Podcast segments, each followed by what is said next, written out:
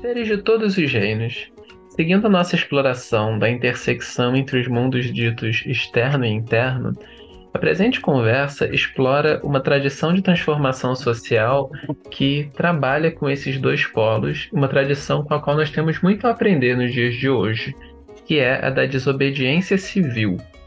O entrevistado da vez foi Heraldo Souza dos Santos, que é filósofo e historiador do pensamento político.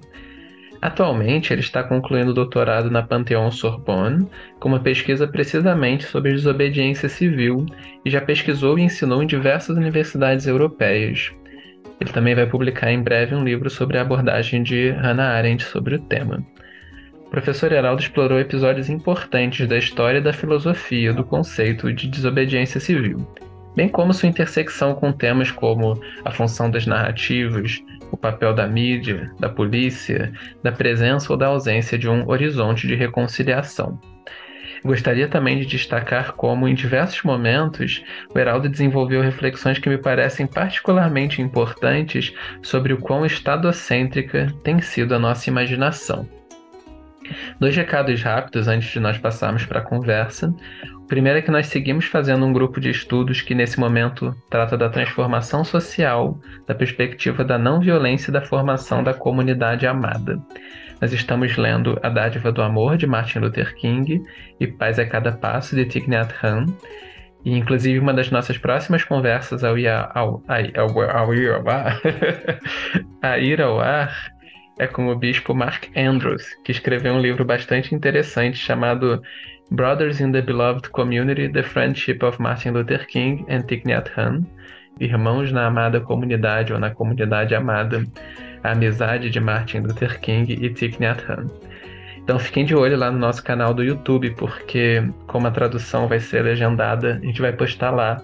Se inscrevam, deem um joinha, aquilo tudo que vocês sabem.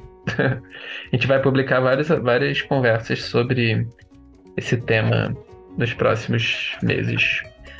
Outra coisa é, se você quiser nos apoiar, nós estamos em apoia.se barra coemergência e você também pode divulgar os episódios nas suas redes, caso eles te toquem ou te pareçam importantes de alguma maneira. Enfim, grande abraço, uma ótima conversa para todo mundo. Então, estou aqui com Heraldo Souza dos Santos, já estamos batendo um papo bem longo, agora que a gente vai começar a gravar. Heraldo, bem-vindo, querido. Obrigado. Obrigado pelo convite. Sim, sim. É, nós vamos falar então sobre o tema da desobediência civil, né? um tema que ele pesquisa é, tem escrito já algumas coisas a respeito. E eu vou começar te perguntando, Heraldo, o ponto mais básico, assim, o que seria desobediência civil, né? Claro que é um conceito com história, então não existe uma única definição normativa, mas eu pensei que seria interessante trazer algum referencial sobre essa, esse conceito e talvez para ajudar a criar uma delimitação. O que, que não é desobediência civil? Assim? O que, que as pessoas acham que é, mas não é? Ah, não, essa é uma boa pergunta, mas bem difícil de responder.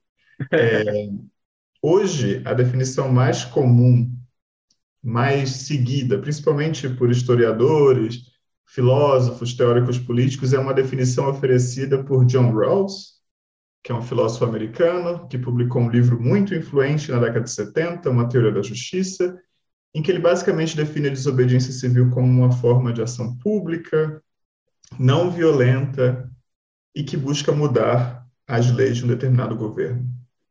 Muitas pessoas acham essa definição hoje uh, insuficiente para pensar sobre novos movimentos sociais, existe todo um esforço de mostrar que desde movimentos, por exemplo, como Occupy Wall Street, Black Lives Matter, o gesto de desobediência para muitos do Edward Snowden, essa definição não é suficiente. Mas talvez a maior parte das pessoas que estão escutando a gente já tenham ouvido falar que o criador do conceito teria sido Henry David Thoreau, em um artigo, um ensaio chamado A Desobediência Civil, e é por aí que a história começa a ficar interessante, porque não é o caso. Thoreau nunca usou o conceito nos escritos dele, nem na correspondência, e é quatro anos após a sua morte que os editores do livro, inclusive sua irmã, mudam o título para A Desobediência Civil.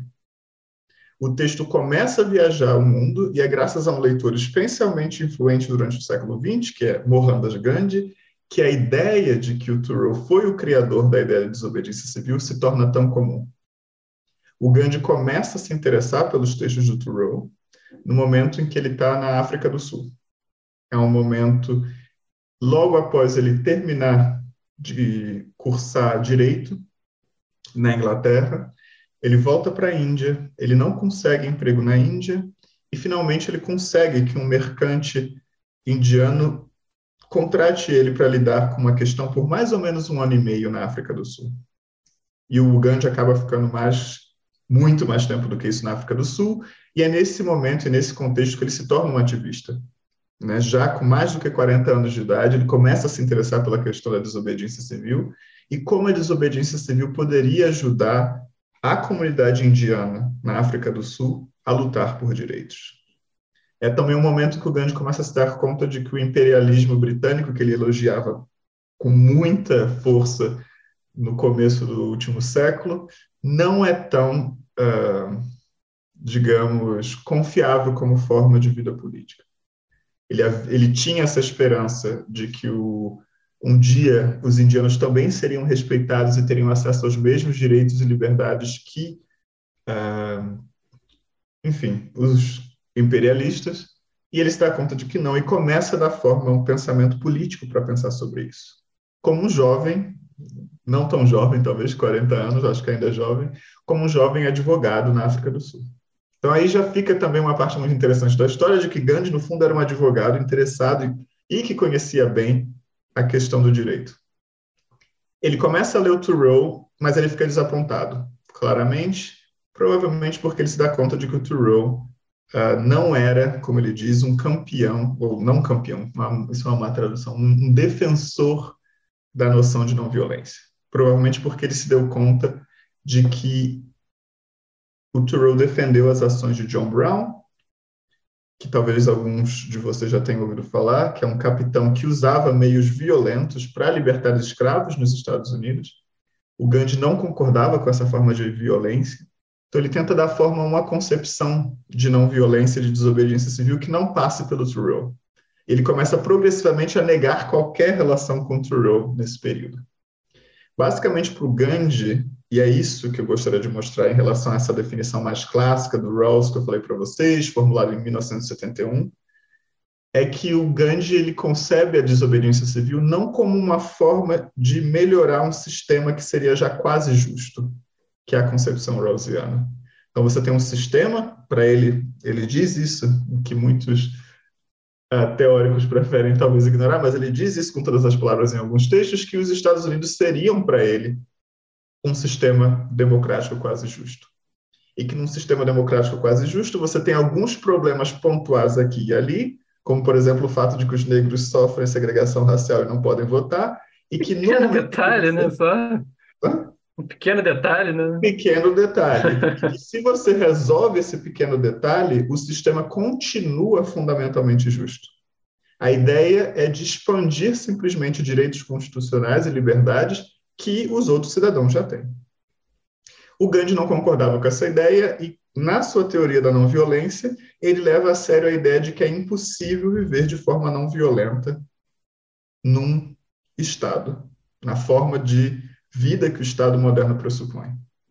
E ele dá forma, isso eu tento mostrar que é um conceito que, infelizmente, muitas pessoas tendem a ignorar hoje, que é ele dá forma à ideia de desobediência civil completa que é a ideia de que nós temos que desobedecer a toda e qualquer lei promulgada pelo Estado.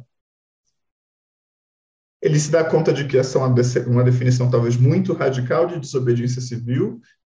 Eu acredito que essa definição orienta toda a obra e o ativismo dele, mas ele usa menos esse conceito no debate, no debate público, porque ele sabe que isso pode talvez levar as pessoas a acreditarem uh, que a disciplina que o protesto exige é menos importante, no fundo, uh, do que a desobediência completa. Então, chega um momento para concluir essa história em que, ao redor do mundo, as pessoas começam a se interessar por essa ideia de desobediência civil, e um grupo, talvez o mais influente até hoje, de pessoas que se interessaram pela ideia foram ativistas afro-estadunidenses, muitos dos quais a gente não conhece, como Pauli Murray, uh, A. Philip Randolph, Bayard Rustin, uh, e mais, o mais famoso de todos, Martin Luther King, tentam mostrar que essa ideia é uma ideia interessante para pensar resistência contra leis injustas, leis racistas nos Estados Unidos, mas que tiram todo o arcabouço anárquico, anarquista da ideia para tentar mostrar que a desobediência civil é compatível com o sistema constitucional americano e com as instituições do sistema americano. Então, no fundo, o que a gente vê é um processo em que a desobediência civil começa como uma ideia anarquista que exige a abolição do Estado moderno. O Gandhi acha que depois do Estado moderno, o que deveria surgir numa Índia pós-colonial é uma espécie de federação de vilarejos em que a unidade política não seria nem o vilarejo, nem a nação, nem, o nem a família, mas o indivíduo. Então, é uma proposta individualista do político. A tradição afro-estadunidense ou afro-americana, como vocês preferirem, vê isso como um problema, remove todo o arcabouço uh, anárquico, anarquista, e tenta mostrar a partir da década de 60 que nós podemos tornar compatível desobediência civil e todos os direitos que a primeira emenda da Constituição garantem. Garante, como, por exemplo, o direito de se reunir com outras pessoas de forma pacífica. E quando você chega no Rawls, na década de 70, que, como eu disse, é a versão mais influente, você vê uma tentativa de dar contornos teóricos ou filosóficos ao que o King disse, numa interpretação talvez problemática. Mas a ideia mais fundamental é essa. Nós temos uma tradição para a qual a desobediência civil é fundamentalmente uma ideia anarquista que exige a abolição do, do Estado moderno, e nós temos uma tradição que pensa que a desobediência civil é, na verdade, uma forma de resolver problemas pontuais em sistemas que já são democráticos, fundamentalmente justos, etc. A questão é qual escolher. Hoje a mais comum é, com certeza, a segunda. A uhum. ideia de que a desobediência civil é uma forma de melhorar os sistemas existentes que já são democráticos. É, uma coisa sobre o que você trouxe, você poderia dar um pouquinho do contar o que, qual foi o contexto em que o Thoreau, Thoreau desenvolveu essa ideia inicialmente? Então, mas é assim, do, eu vou ver a pergunta de duas maneiras. A primeira, como eu disse, é que eu acho que mais do que outras pessoas que trabalham sobre a desobediência civil, eu tendo a recusar a ideia de que o Thoreau foi o primeiro a conceber ela porque recusou o conceito.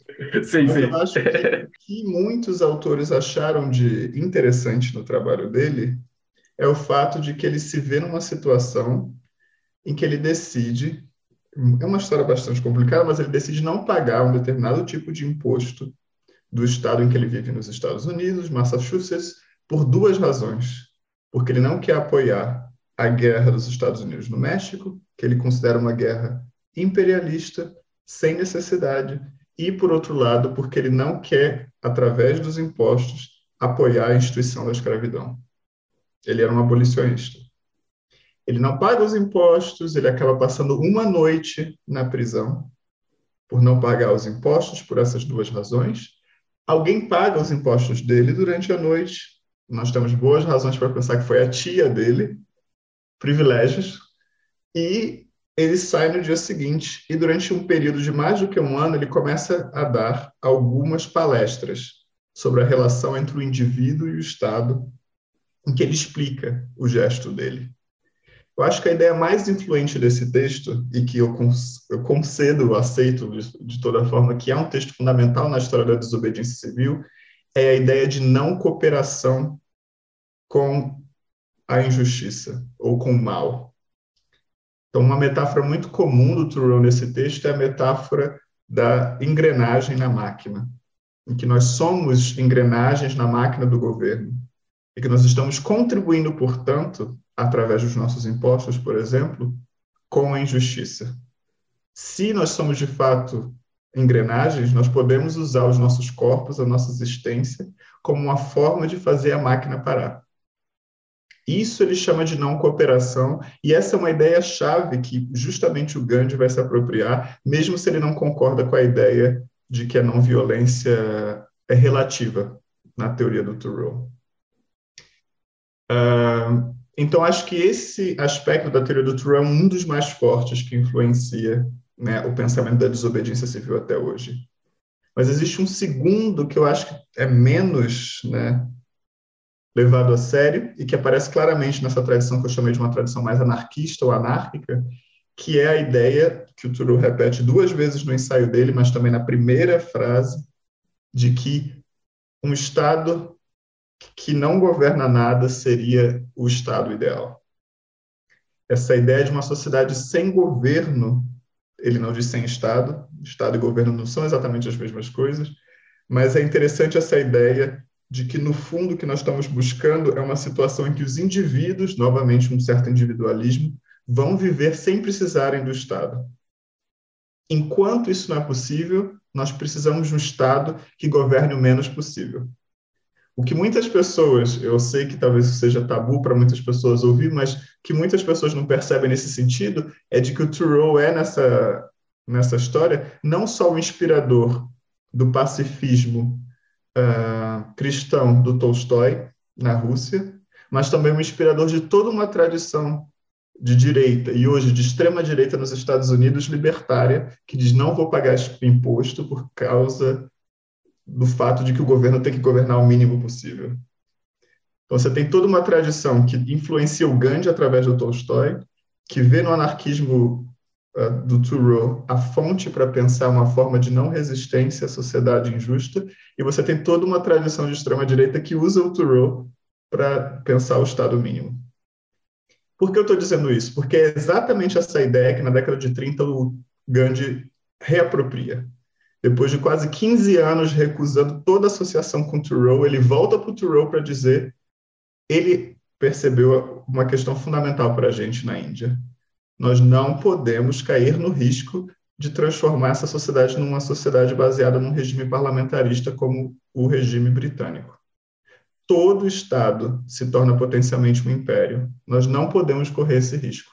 Nós precisamos conceber uma forma de vida individualista claro, mas uma forma de vida em que cada um respeite o outro, sem passar pela instituição do Estado. E aí ele começa a dedicar, a partir do início da década de 30, todos os esforços dele para pensar essa instituição. Então, novamente, para voltar, eu acho que existe essa tradição do Thoreau como grande pensador da não cooperação, aquele gesto de dizer: não, eu não vou fazer, eu não vou mais aceitar ser parte dessa injustiça que está sendo reproduzida no mundo. Mas também toda uma tradição que, inclusive, durante a Segunda Guerra Mundial, em países como a Noruega, se inspira no Thoreau como um pacifista que ele não era, anarquista. E é através do Tolstói que o Gandhi tem esse contato com Thoreau nos anos 10 do século passado. É uma pergunta um pouquinho mais factual. É, quando você fala dessa ideia de, liber, de libertar escravos de maneiras violentas, o que está sendo, o que, que significa o violento nesse caso? É, é derrubar um navio, é matar alguém? Que é uma palavra com leque amplo de possibilidades, né? O que, que ele considerava violento nesse caso?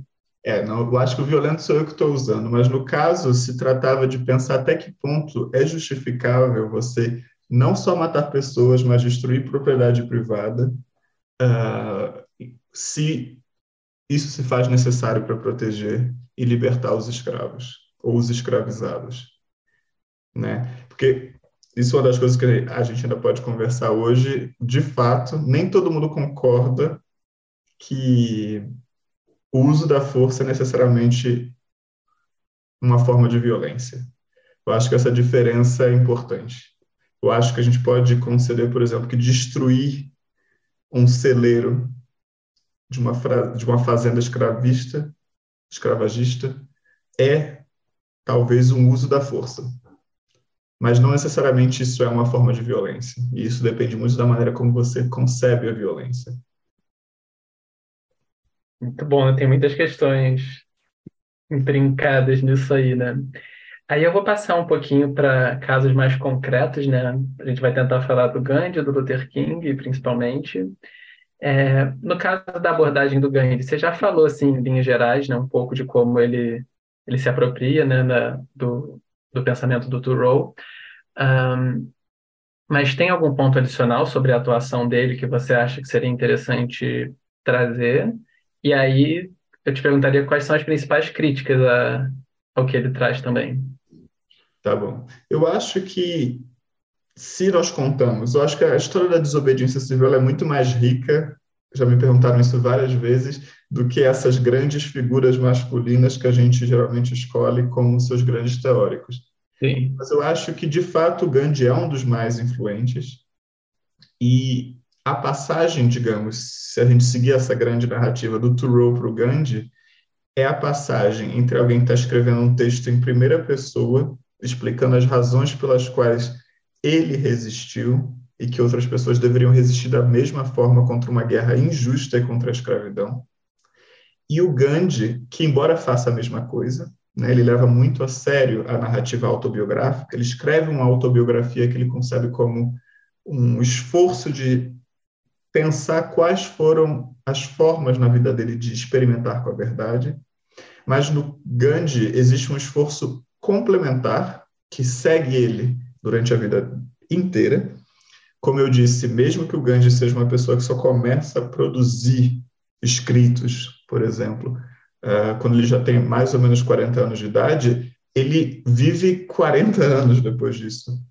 E ele tem, para quem está interessado, está em acesso livre, é, organizado pelo governo da Índia, mais do que 50 mil páginas de escritos em que grande parte do esforço é de tentar pensar não somente por que eu devo resistir, como era no caso do Thoreau, mas de pensar qual repertório de táticas é necessário para conseguir destruir o Império Britânico.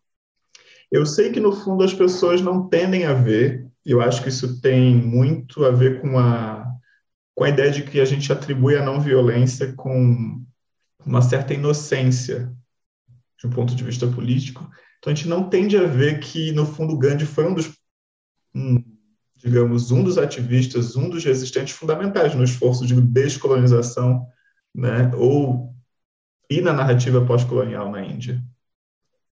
Mas o Gandhi tem essa preocupação de saber o que vai funcionar, o que não vai funcionar. Então, existe toda uma série de teóricos hoje, eu diria principalmente a Karuna Mantena, que é uma professora hoje na Universidade de Columbia, nos Estados Unidos, que ela tenta mostrar que, embora a gente veja o Gandhi como um idealista, muitas pessoas associam o Gandhi com Kant, com a ideia de que os princípios morais devem ser respeitados independentemente das situações reais, esse, na verdade, não é o caso. Não só o Gandhi apoiou guerras em mais do que uma situação, pensando em questões pragmáticas, por exemplo, no fato de que era necessário para ele mostrar para o colonizador que eles, indianos, enquanto colonizados, eram igualmente uh, corajosos e participar numa guerra era uma forma de fazer isso.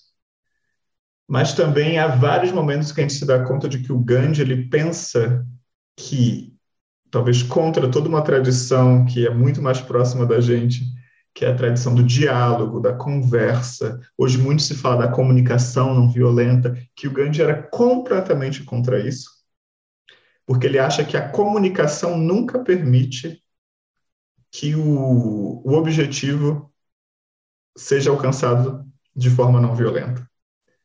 A lógica que ele segue, que é uma lógica muito tradicional na, na história do realismo político, desde Maquiavel, por exemplo, Tucídides antes, se vocês quiserem é, dar uma olhada, é uma tradição que pensa que todo conflito, inclusive diálogo, leva ao escalamento do conflito. E por isso que o Gandhi dá, leva tanto a sério, durante essas 50 mil páginas que eu falei, né, durante 40 anos de reflexão, a ideia de que a gente tem que encontrar formas de convencer o outro que não passem pelo diálogo. Por isso que, por exemplo, a greve de fome, uh, colocar fogo em si próprio como gesto de resistência, mostrar ao outro, por exemplo, através da dramatização da violência da polícia e do exército, que nós estamos sofrendo E na opinião dele, que com certeza nós temos razões para achar hoje que é inocente, isso levaria a esfera pública a apoiar um movimento de resistência. Convencer, na opinião dele, os britânicos de que a colonização era errada não ia nunca dar certo. E por isso que era necessário dramatizar o sofrimento, e até hoje existe essa ideia na desobediência civil, que nós temos que dramatizar o sofrimento para mostrar que efetivamente nós somos ah, vítimas do, dos poderes estabelecidos. Agora, eu acho que vale a pena também dizer uma coisa muito importante, porque eu imagino que isso está na cabeça de muitas pessoas que estão ouvindo a gente até agora, de que isso não significa em nenhum momento, principalmente não no meu trabalho, que eu ignoro o fato de Gandhi ter sido um teórico, principalmente na época que ele estava na, na África do Sul, extremamente racista, de que existem vários textos que sugerem, por exemplo, que ele era pedófilo, e também não se trata de ignorar de maneira nenhuma todos os esforços que ele fez em determinados momentos para não apoiar determinados movimentos políticos, inclusive movimentos direcionados a abolir o sistema de castas na Índia, porque ele achava que isso ia criar uma instabilidade política muito grande, assim como uma instabilidade social. Eu não ignoro esse Gandhi, como historiador do pensamento político, o que me interessa é, por um lado, o fato de que ele desempenha um papel importante na maneira como a gente conta a história da desobediência civil, mas também a forma como, independentemente, para o bem ou para o mal, uh, de tudo isso, da pedofilia, do racismo, né, da posição política conservadora dele, ele continua até hoje, mesmo para as pessoas que não, não, não são necessariamente a favor da ideia dele de não violência, um dos teóricos mais influentes por causa dessa capacidade que ele teve de criar um novo repertório de resistência no início do século XX, em que a ideia de resistência era só associada com a resistência militar. E, obviamente, eu já fiz esse trabalho de ir no, na Biblioteca Britânica para ver né, os arquivos da administração colonial, você vê que realmente é um novo, é uma nova realidade para a administração colonial, de se dar conta de que agora a gente não consegue resolver os problemas simplesmente mandando a polícia e mandando o exército. Muito pelo contrário, porque quando isso acontece, ou os partidos políticos da oposição começam a atacar a gente, ou acontece da esfera pública começar a ficar do lado dos colonizados. Então, existe todo um esforço, pela primeira vez na história, de criar um contra-repertório de táticas porque agora os movimentos agem de maneira não violenta. Eu acho que essa é a grande contribuição do Gandhi que a gente tende a ignorar. De que ele cria um repertório como a greve de fome, a imolação, etc., que é tão influente que o Império Britânico precisa criar manuais de 30, 40 páginas para explicar qual é a nova realidade dos movimentos de resistência no Império Britânico. E eu digo isso, eu já vou acabar, eu juro, porque quando a gente está falando do Império Britânico, a gente está falando do maior império na história da humanidade, e quando a gente está falando da Índia, a gente não está simplesmente falando do país hoje, que é a Índia, né? Talvez muitas pessoas saibam que o que era chamado na época do Raj britânico pega os países que hoje são a Índia, o Paquistão, Bangladesh e Myanmar. Era realmente um espaço gigantesco em que o Gandhi, com a filosofia dele e com um novo repertório de métodos, estava colocando em risco. Como os britânicos poderiam controlar um território tão vasto agora que as pessoas podiam resistir simplesmente indo para a rua, aceitando a violência da polícia e aceitando ir para a cadeia num país que a maior parte das prisões eram minúsculas e que, se eles quisessem encarcerar todo mundo, eles não iam ter condições de fazer isso. Ou em países ou cidades, em espaços ou cidades, desculpa, em que o simples fato da população ser a maioria tornava impossível ou difícil o controle do exército. É isso que, para quem usa o conceito, é nisso que a, a genialidade do Gandhi reside, né? Vou parar por aqui. Se essa fosse uma entrevista séria, assim, eu não ia te fazer essa próxima pergunta, mas como é uma coisa que eu, um boteco virtual eu vou fazer. E o que, que você acha dessa visão dele sobre o Estado? Isso tem um sentido para você ou não? O Estado é necessariamente violento, não é? O que, que você, qual a sua visão pessoal sobre isso? E, aliás, o Estado como uma coisa também, né? Não sei nem se dá para falar nesses termos, né? dois estados, talvez? Então, essa é uma pergunta muito boa. Eu vou começar um pouco pela história de como ele chega a essa conclusão. Porque ele chega a essa conclusão de maneira curiosa através de uma narrativa completamente colonial do que a Índia era. Basicamente, uma narrativa que diz que nós temos que colonizar o resto do mundo porque eles não têm Estado. O Estado significa o progresso, então nós, britânicos, estamos levando o progresso para a Índia. E aí, isso orientou uma grande parte dos estudos que o Gandhi provavelmente teve acesso durante o tempo dele em Londres. Né? Você faz histórias, sociologias e antropologias nascentes da Índia em que a ausência do Estado representa um problema civilizacional grave e que o Império Britânico chega com a solução para o problema dos indianos. E o que o Gandhi chega e faz é comprar essa narrativa. Né? Ele diz: não é verdade, a gente não tinha Estado uh, antes da colonização. E é por isso que nós éramos e somos mais avançados do que a Europa. E é por isso que nós podemos pensar a descolonização como um processo de fim do Estado mesmo no momento que a gente funda uma nova nação. Né? E ele desvincula Estado-nação nesse sentido. Vários líderes uh, da descolonização na Índia estudaram com uma série de teóricos que a gente chama hoje de uh, pluralistas.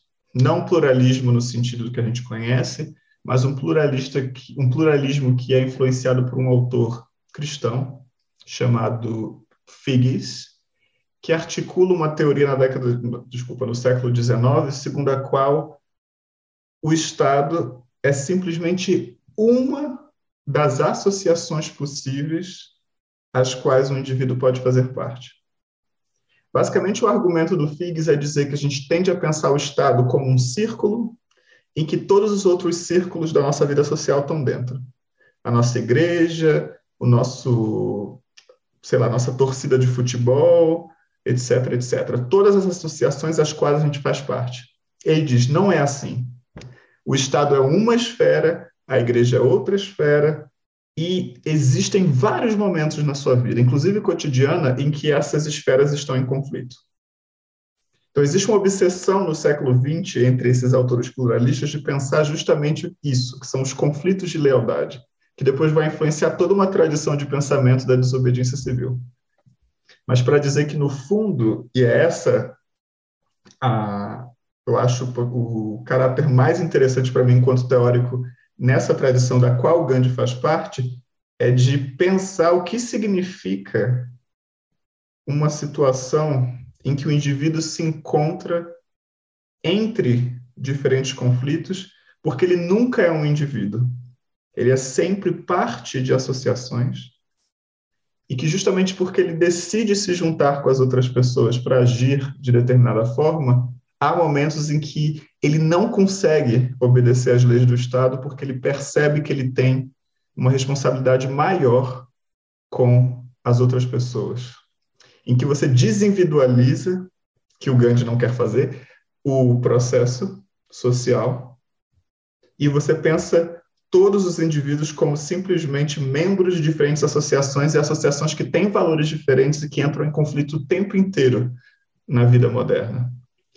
Então, isso influenciou, o, como eu estava dizendo, os teóricos da descolonização na Índia, principalmente porque eles quase todos tiveram cursos com Harold Lasky na London School of Economics. Então, o que eu acho interessante do Gandhi são duas coisas. Primeiro, é que ele dá uma interpretação muito interessante dessa ideia. Mas, segundo, de que no momento em que a gente tende a perceber ou dizer que a desobediência civil e a não violência são conservadoras e absolutamente inocentes, o Gandhi é muito mais radical do que muitos de nós somos. Onde ele acha que a desobediência civil poderia abolir o Estado moderno, a gente acha que ela não só ela não conseguiria fazer isso, mas como ela não deveria, porque afinal de contas viver num estado é bom. E eu digo isso sem nenhuma, sei lá, sem querer dar alfinetada em ninguém, mas simplesmente para mostrar que ele tem uma certa radicalidade no pensamento descolonial dele, que a maior parte dos pensadores descoloniais ao redor do mundo nesse mesmo momento e hoje não tem, que é uma crença na capacidade do Estado moderno de usar a violência para reger a vida social sem que essa violência acabe se reproduzindo de maneiras que nós não queremos. Então eu diria isso. Eu sei que é uma pergunta muito difícil, mas eu acho que no fundo essa questão do Estado nos lembra que a nossa imaginação política é muito estatocêntrica, se essa expressão pode ser dita em português.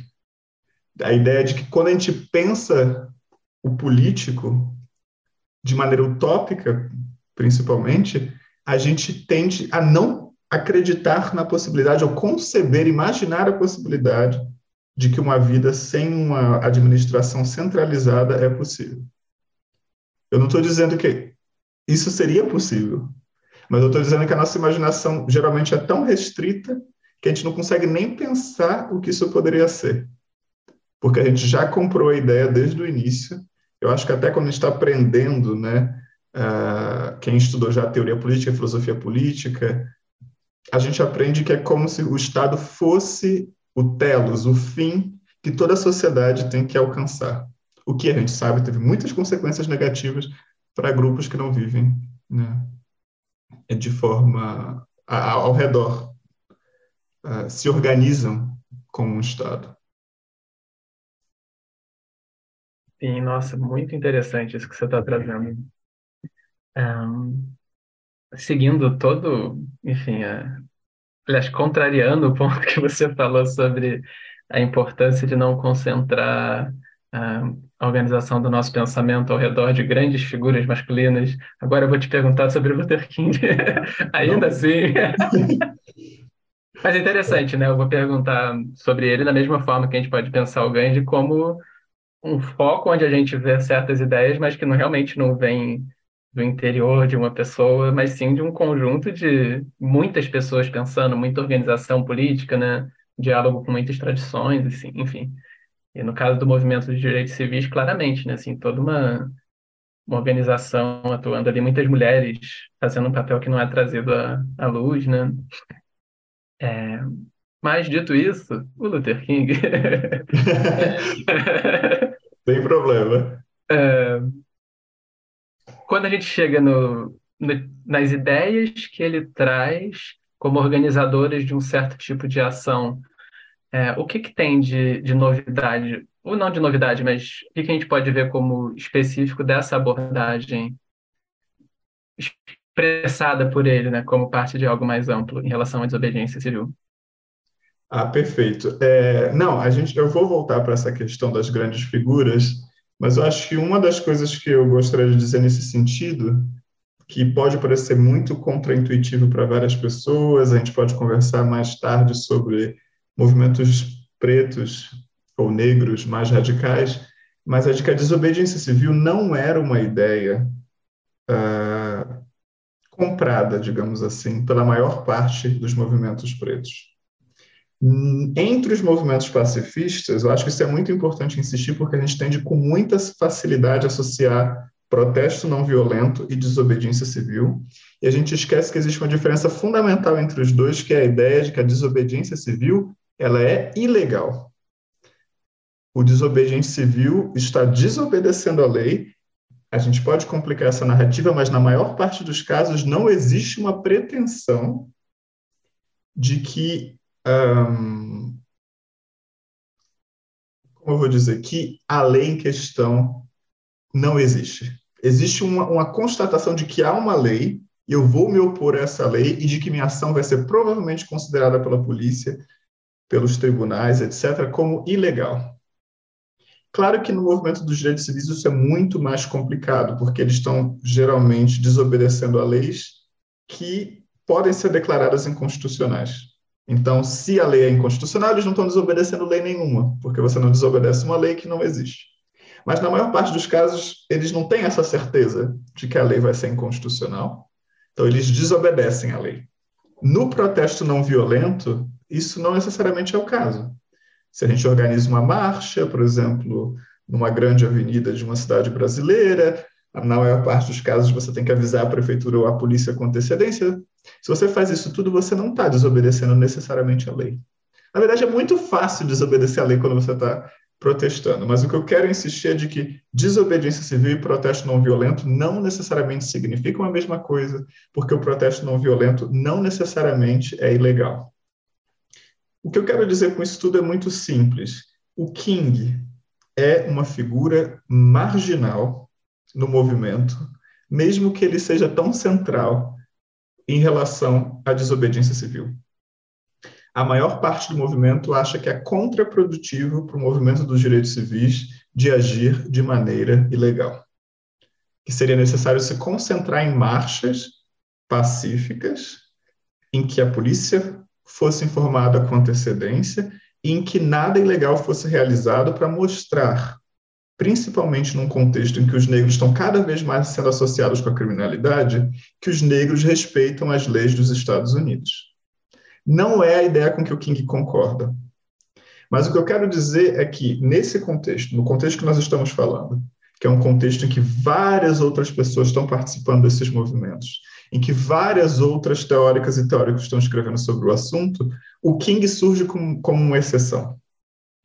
Para dar um exemplo, Pauli Murray, década de 40. Murray, ela se tornou uma das primeiras bispas batistas nos Estados Unidos, estudou direito em Yale, deu aula de direito em Gana, no momento que todos os afro-estadunidenses iam para Gana. Ela era jovem. Hoje a gente tem boas razões para pensar que ela não se identificava, pela correspondência dela, nem como homem, nem como mulher mas ela recusa, na década de 40, a gente está falando de muitos anos antes da uh, Rosa Parks recusar dar o assento dela no ônibus com um passageiro branco, ela recusa dar o, o, o assento dela. Ela passa poucas horas na prisão, ela pretende continuar, porque ela está muito influenciada pelo pensamento gandiano, através de professores de Howard, que é uma das principais faculdades negras nos Estados Unidos e que tinham ido conhecer o Gandhi, e ela decide que vai continuar a resistência dela até que ela é chamada num jornal local de um rapaz, e isso causa um choque muito grande para ela. E ela escreve um dos documentos mais famosos nessa época, porque não é uma, eu acho que é bonito porque não é um texto, é uma tabela. E é uma tabela em que ela tenta entender se a desobediência civil seria possível nos Estados Unidos. Então, ela compara, por exemplo, a quantidade de indianas contra a quantidade de britânicos e a quantidade de negros e a quantidade de brancos. A tradição espiritual indiana e o fato de que essa tradição não existe nos Estados Unidos. E, no fundo, quando a gente lê essa tabela, que vocês podem achar facilmente na internet, a gente se dá conta de que ela chega à conclusão de que não há espaço para desobediência civil nos Estados Unidos. Não só porque seria perigoso, mas também porque não existiriam as condições objetivas, materiais, espirituais, para que a desobediência civil se tornasse uma realidade nos Estados Unidos. É nesse contexto em que não se trata de dizer que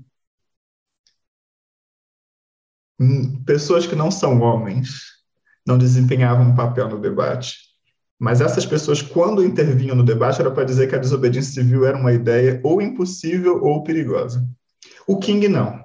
O que o King basicamente tenta fazer a partir de 61 é de dizer que o movimento dos sit-ins, que talvez alguns já tenham ouvido falar, que foi um movimento que começou com estudantes universitários que iam para lojas que tinham segregadas, restaurantes, etc., sentavam nesses restaurantes, pediam para ser servidos e quando eles eram informados de que eles só iam ser servidos se eles fossem para a parte reservada para os negros, eles recusavam de ir embora, a polícia era chamada e aí começava né, o gesto de desobediência civil. O King se inspira nisso e aí entre 61 e 63 ele começa a escrever sobre desobediência civil o tempo inteiro. A primeira campanha dele não dá certo, mas ele começa cada vez mais a dizer que existe uma diferença fundamental. Eu acho que é isso que talvez seja a grande contribuição dele entre o que ele faz e o que os segregacionistas fazem. E por quê? Porque um dos grandes argumentos dos liberais e conservadores era dizer que não existe diferença em termos teóricos entre o fato dos segregacionistas estarem desobedecendo à lei, quando, por exemplo, em 54 a Corte Suprema disse: vocês agora têm que colocar crianças negras e brancas para estudarem juntas, porque a segregação escolar é inconstitucional. E eles não aceitavam essa decisão. Brown v. Board of Education, alguns já devem ter ouvido falar. Uh, eles não aceitavam essa decisão e o King desobedecia uma lei segregacionista independentemente do fato de que às vezes essa lei estava sendo avaliada pela Corte Suprema e estava fazendo, segundo esses liberais e conservadores, a mesma coisa, desobedecendo a lei. Ou seja, não existe diferença entre um segregacionista desobedecendo a lei e o King desobedecendo a lei. E como eu disse para você, todos os, a maior parte dos ativistas do movimento concordavam com esses conservadores. E basicamente o King oferece uma teoria a partir de 61 com três princípios que é o princípio da não violência. Ele desobedece a lei, mas sempre de maneira não violenta, que é o princípio da abertura, que é uma má tradução do inglês, mas significa publicidade. Eu nunca faço as coisas escondido, é, diferentemente dos ativistas segregacionistas, que não são, na verdade, ativistas. Uh, e o terceiro critério é aceitar a punição pelos seus atos. Então, ele diz que esses três critérios são os critérios que diferenciam a desobediência civil do movimento pelos direitos civis da desobediência incivil do, dos segregacionistas. Com a carta que ele escreve na prisão em Birmingham, em 63, é a primeira vez que ele justifica, e realmente em termos filosóficos, né? dá para nós vermos, por exemplo, as cartas que ele estava trocando já há alguns anos, inclusive com estudantes de filosofia que disseram: ah, você vai encontrar em Tomás de Aquino, por exemplo, princípios do direito de resistência, né, para justificar o que você está fazendo. Ele dá forma a esse discurso.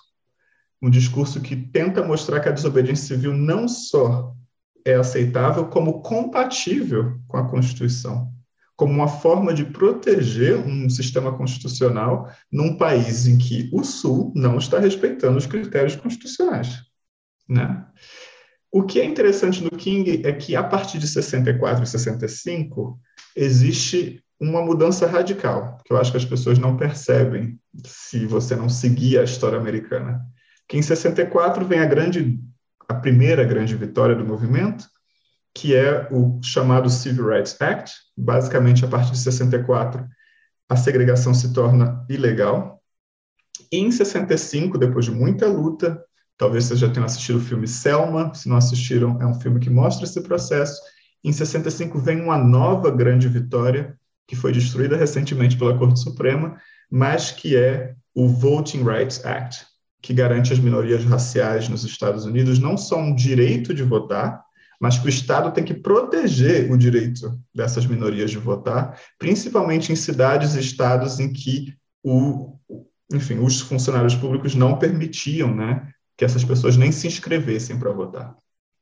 Quando essas duas grandes vitórias, a maior parte dos ativistas que apoiavam a desobediência civil abandonam o barco. Eles dizem: acabou, porque agora a gente já conseguiu ser tratado como cidadãos de primeira classe, como os brancos nos Estados Unidos, então, não existe razão para desobedecer à lei. O que a gente tem que fazer é tentar ser eleito, escolher os melhores representantes possível, possível e, na medida também do possível, tentar também garantir que a mudança radical que a gente busque aconteça dentro das instituições políticas, não fora nas ruas.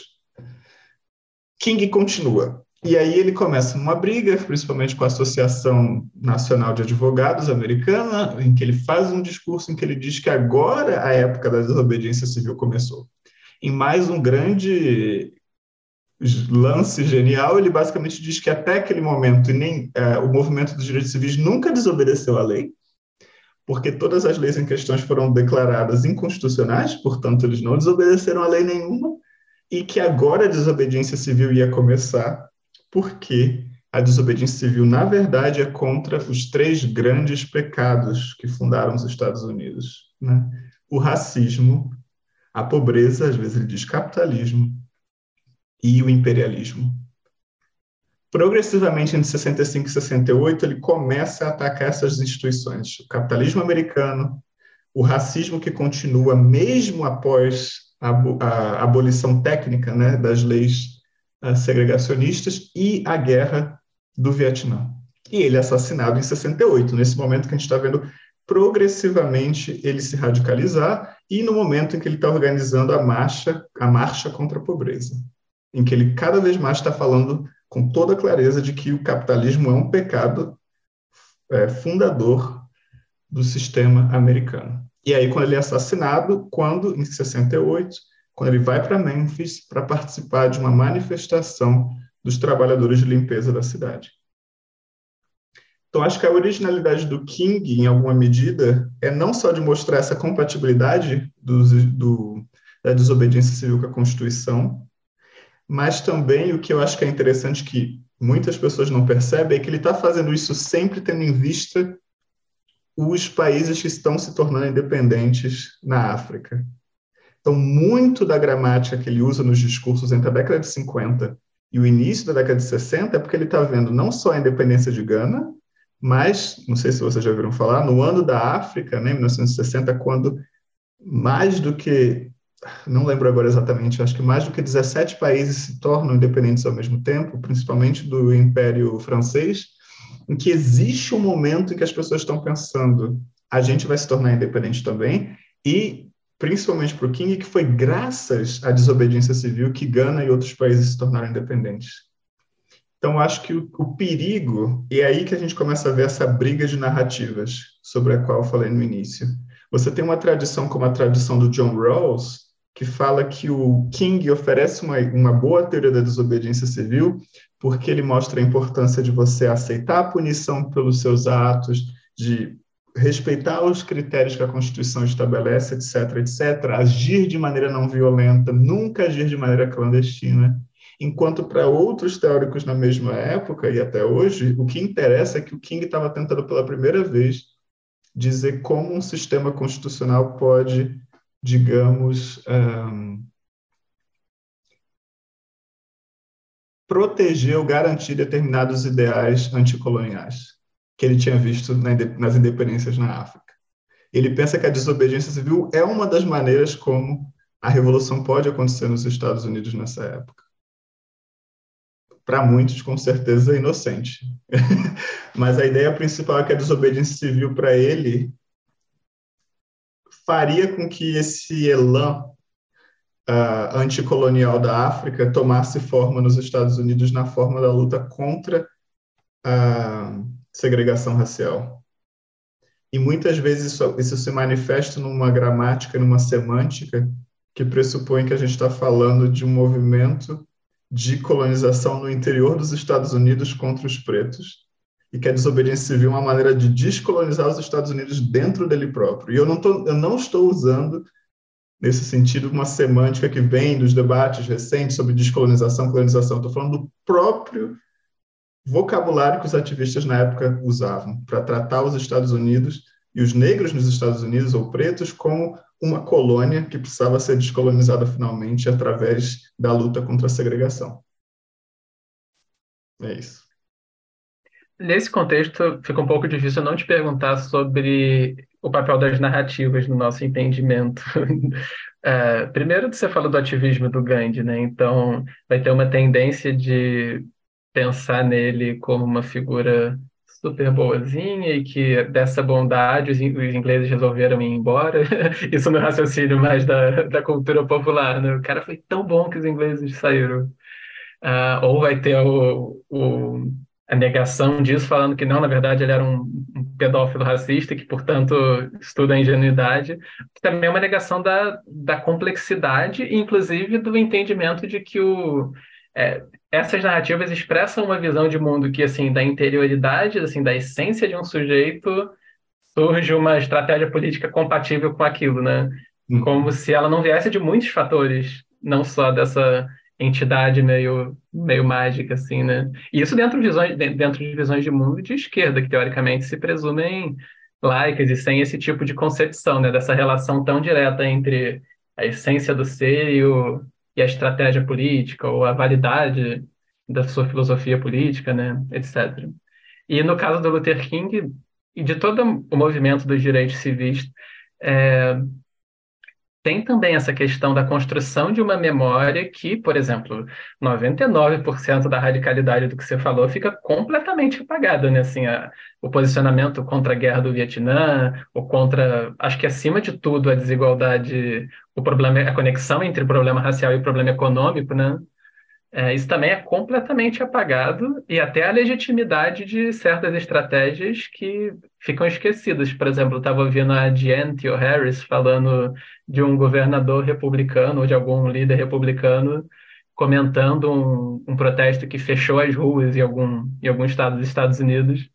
E aí o cara, a pessoa falando, não, Luther King nunca faria isso, Luther King não... ele nunca faria o que ele fez, sabe? Uhum. Ou ainda a imagem da Rosa Parks como uma pessoa que um dia chegou cansada e parou no ônibus e resolveu não sair, mais apagando toda a organização política de 20 anos que ela tinha, né? Não, com certeza. Enfim, como que a gente deveria lidar ou poderia lidar com, com a nossa tendência a simplificar tudo em narrativas desses tipos? Então, isso é uma pergunta que eu me faço porque, principalmente nesse percurso que eu comecei a fazer minha pesquisa, eu comecei a me interessar muito pelos exemplos que as pessoas usam nas narrativas delas quando elas querem falar de desobediência civil. E como esses exemplos foram mudando de acordo com o tempo. Né? Por exemplo, na década de 60, 70 também, assim, filósofos que hoje muitas pessoas conhecem como Rawls, como a Hannah Arendt, eles falam, não, Thoreau não era um desobediente civil, porque a desobediência civil tem que ser coletiva, e o que eu comecei a me dar conta, que eu acho que não é nem um pouco original, é de que, no fundo, a gente sente uma necessidade para justificar as posições políticas que nós defendemos de criar genealogias, criar narrativas históricas que justifiquem as nossas posições. Como se a gente não pudesse simplesmente dizer que é algo novo, mas que a gente se inscreve, o que é certo historiograficamente falando, talvez, em uma longa história, e aí nós criamos né, as nossas genealogias, e essas genealogias mudam o tempo inteiro. Inclusive o King tinha várias genealogias de desobediência civil, umas mais radicais do que as outras, dependendo do contexto do público. Mas o que isso mostra, no fundo, é que nós parecemos precisar dessas narrativas.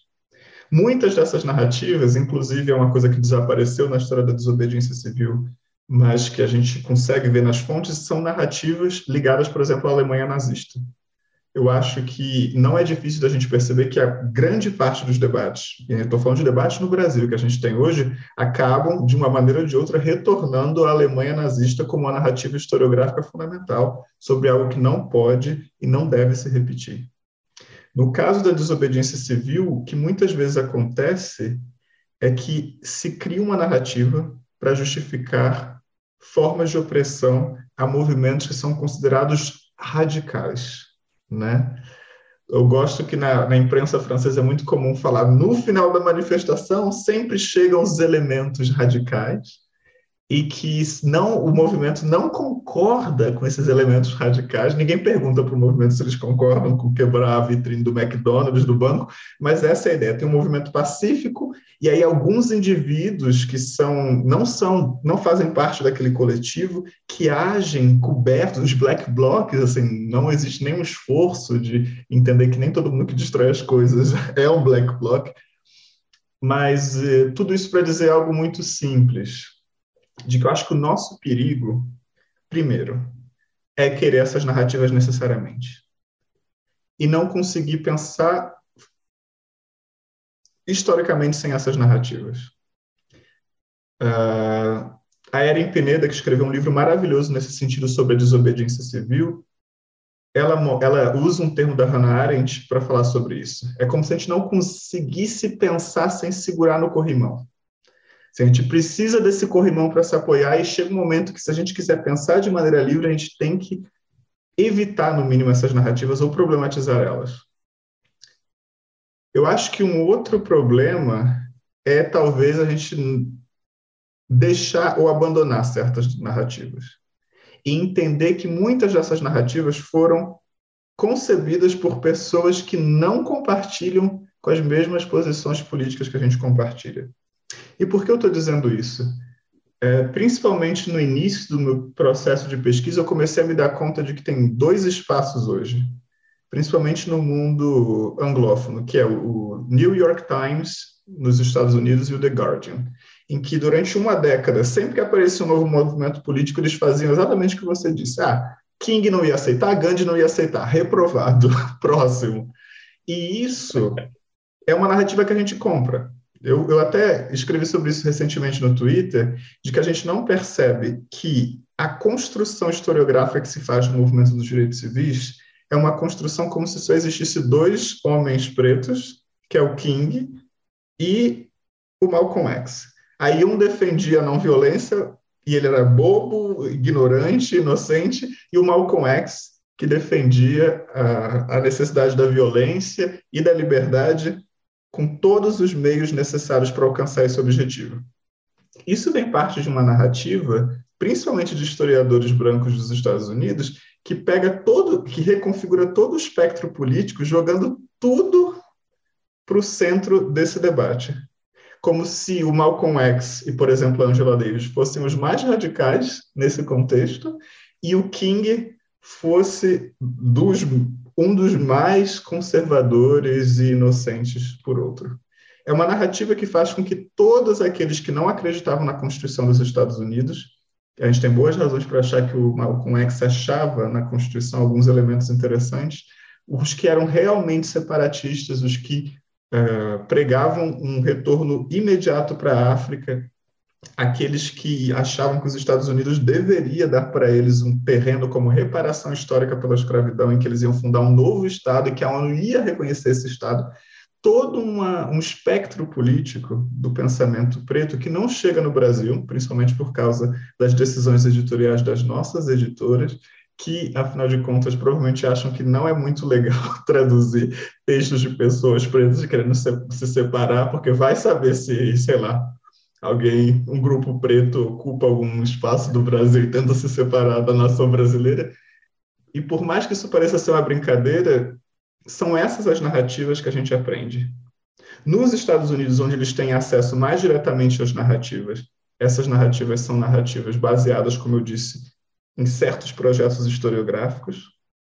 Um dos grandes projetos nesse sentido foi a criação, na década de 80, do do dia Martin Luther King, que é no início, que é no, enfim, em janeiro, e que mostra um percurso em que o King era realmente odiado. Desde a morte do King, a maior parte das pessoas já declararam que eles achavam que o King mereceu ser assassinado porque os métodos dele eram muito radicais, 68%, se eu não me engano, achavam isso.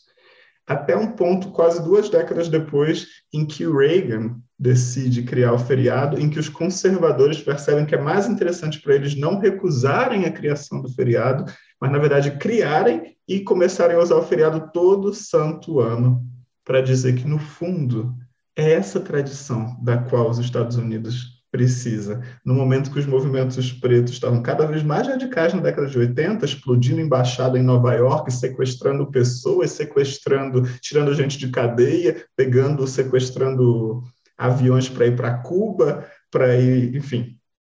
E é nesse contexto que essas narrativas começam a se criar.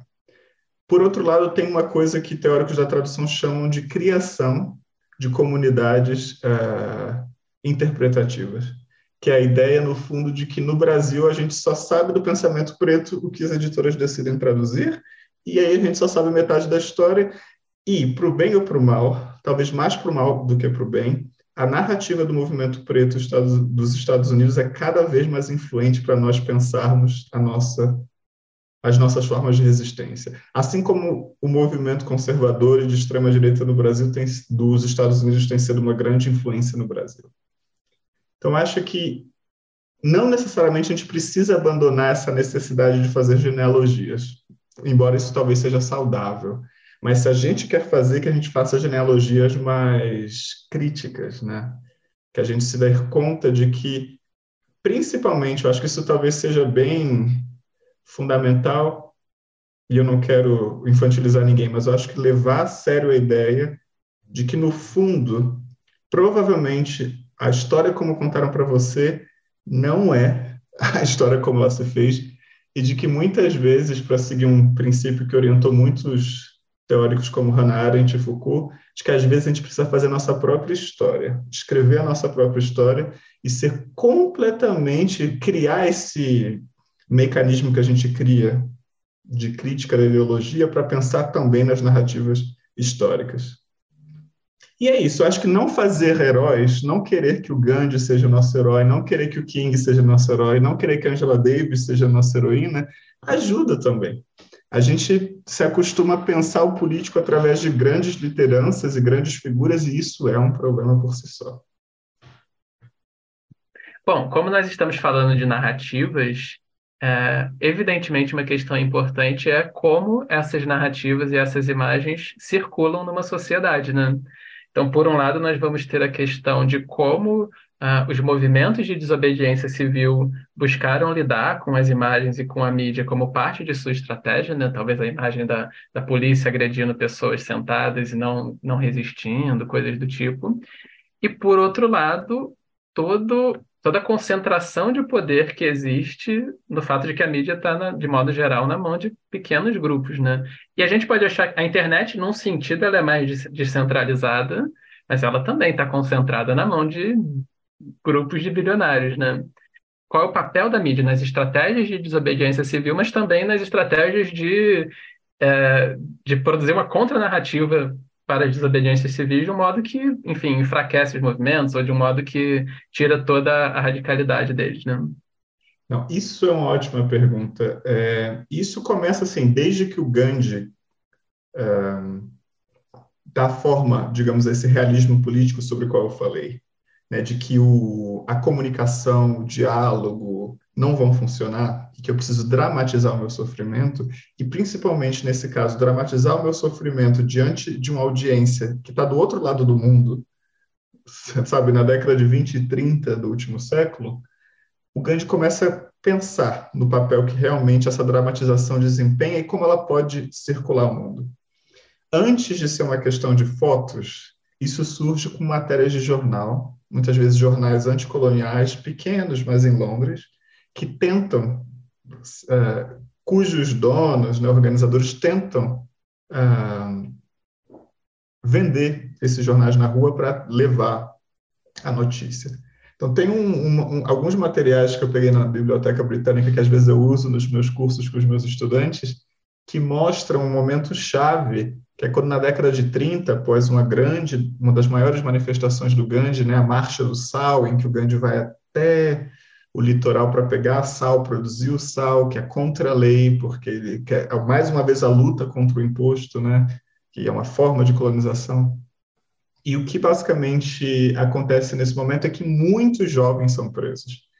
E aí eu, com os meus estudantes, geralmente eu tento reconstruir a história de um rapaz, de um rapaz não, de um menino que tinha entre 8 e 10 anos, as fontes não são muito precisas, que ele cria uma confusão, tanto no parlamento britânico quanto na esfera pública, porque a Associação de Mães Britânicas se revolta com a situação, porque ele é preso e condenado duas vezes por duas cortes por ter realizado desobediência civil, por um discurso contra a polícia, e ele vai preso. E isso cria uma, uma comoção muito grande. Assim, até crianças de nove anos estão sendo presas agora a que ponto nós, como um império, chegamos. Né? Claro que com o movimento dos direitos civis, isso, a gente já está falando, né, muitas coisas aconteceram no meio tempo, mas a gente está começando a falar da TV e das fotos. Mas, para ser bem breve, tem duas narrativas que a gente não pode esquecer nesse período. Primeiro são as rádios chinesas e soviéticas, que o momento no momento em que isso tudo está acontecendo, elas ficam continuamente fazendo matérias em inglês e também nas línguas do país, né? Para atacar os Estados Unidos por hipocrisia, dizendo: tá vendo? Eles são o país da liberdade, mas olha o que acontece com os negros nesse país. E você consegue achar, às vezes, assim, com um refinamento artístico muito grande, né? Se você vê os pôsteres que a União Soviética fazia sobre segregação escolar são muito bonitos artisticamente, né? E como isso circulava nos, nos jornais, etc. A China também. Então, quando Martin Luther King é assassinado e começa a ter vários, várias, vários motins ao redor dos Estados Unidos, existe um pôster muito bonito mostrando onde esses motins estão acontecendo, as principais razões em chinês, né? com uma carta né, do, do, do Mao Tse Tung ao povo preto estadunidense. Dentro dos Estados Unidos, a estratégia era justamente dramatizar. E a melhor, a campanha mais bem sucedida nesse, nesse momento histórico foi a de Birmingham, em que você vê a polícia atacando, usando pastores alemães para atacar os manifestantes, em que você vê o canhões d'água né, contra os manifestantes, mas também, que para muita gente é uma das campanhas mais, um dos elementos mais problemáticos da campanha de Birmingham é o uso de crianças, né, que são agredidas pela polícia em Birmingham justamente para criar essa dramatização que na época que começou a ter as discussões sobre o uso de crianças depois que o Bolsonaro perdeu as eleições, eu falei, não é como se isso não tivesse uma história entre movimentos progressistas também de usar crianças como forma de dramatizar o sofrimento de um grupo.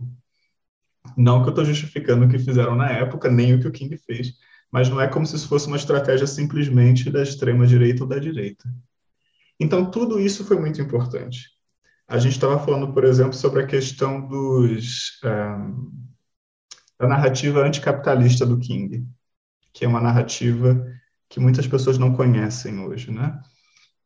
Existia um, um, dito que muitos, acho que até o Malcolm X, eu lembro dele ter escrito isso em um dos discursos, que diz que o problema era que no Sul nós éramos mordidos por pastores alemães no norte, nós somos mordidos por ratos em casas infestadas, porque a gente não consegue viver nos bairros melhores da cidade.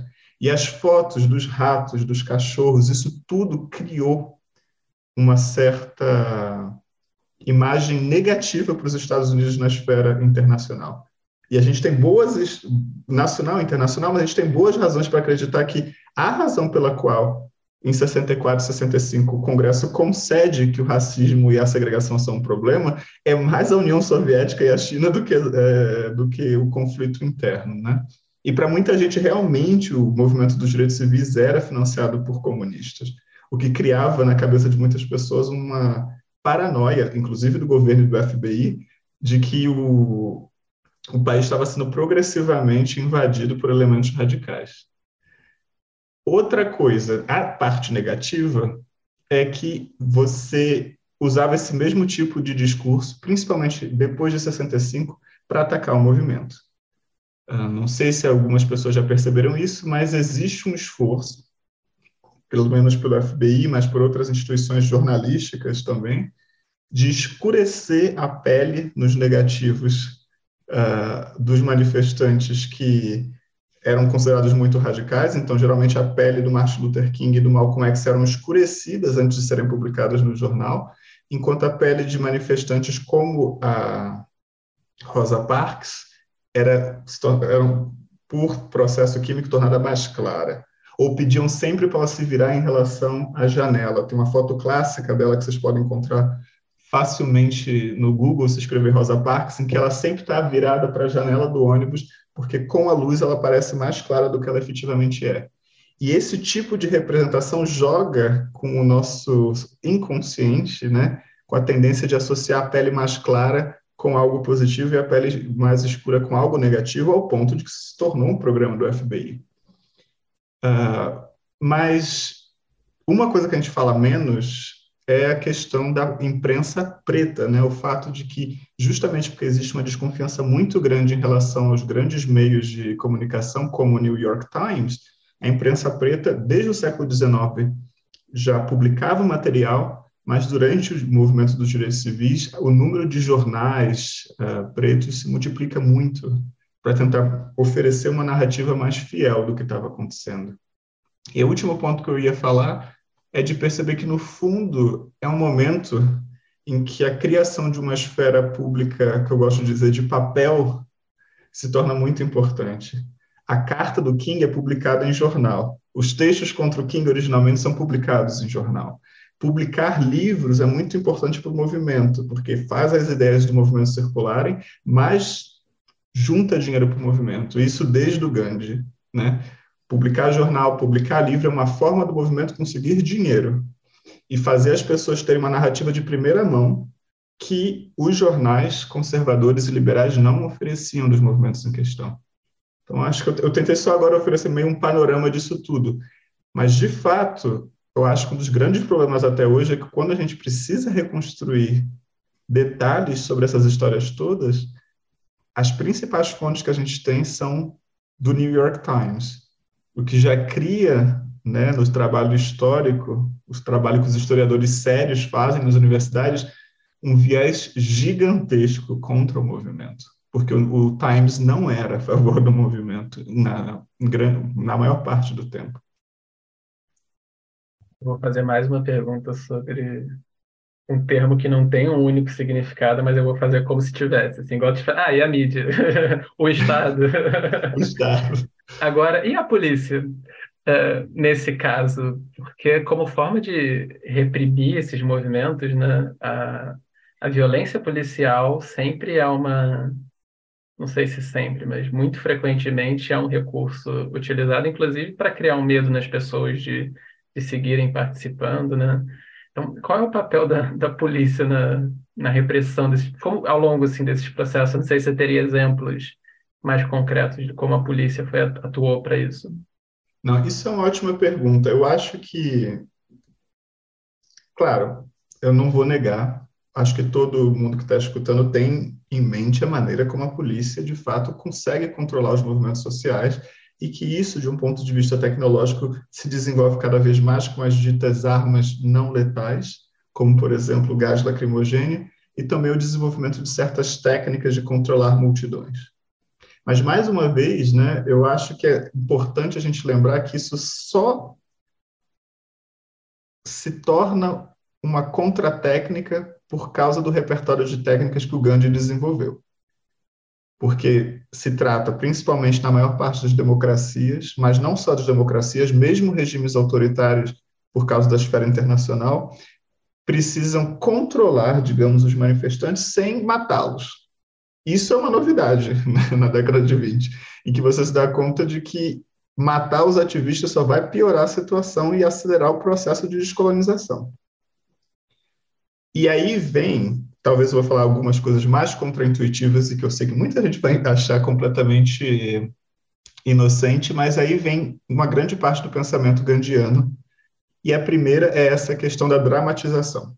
Essa ideia de que no momento, e muita gente acha que isso é uma forma de violência, isso é teorizado por vários conservadores nos Estados Unidos na década de 70, de que no momento em que eu ponho o meu corpo para a polícia ou me matar, ou me ferir, ou me prender, e eu deixo a imprensa me eh, registrar fazendo isso, eu sei que no fundo eu vou ganhar a narrativa.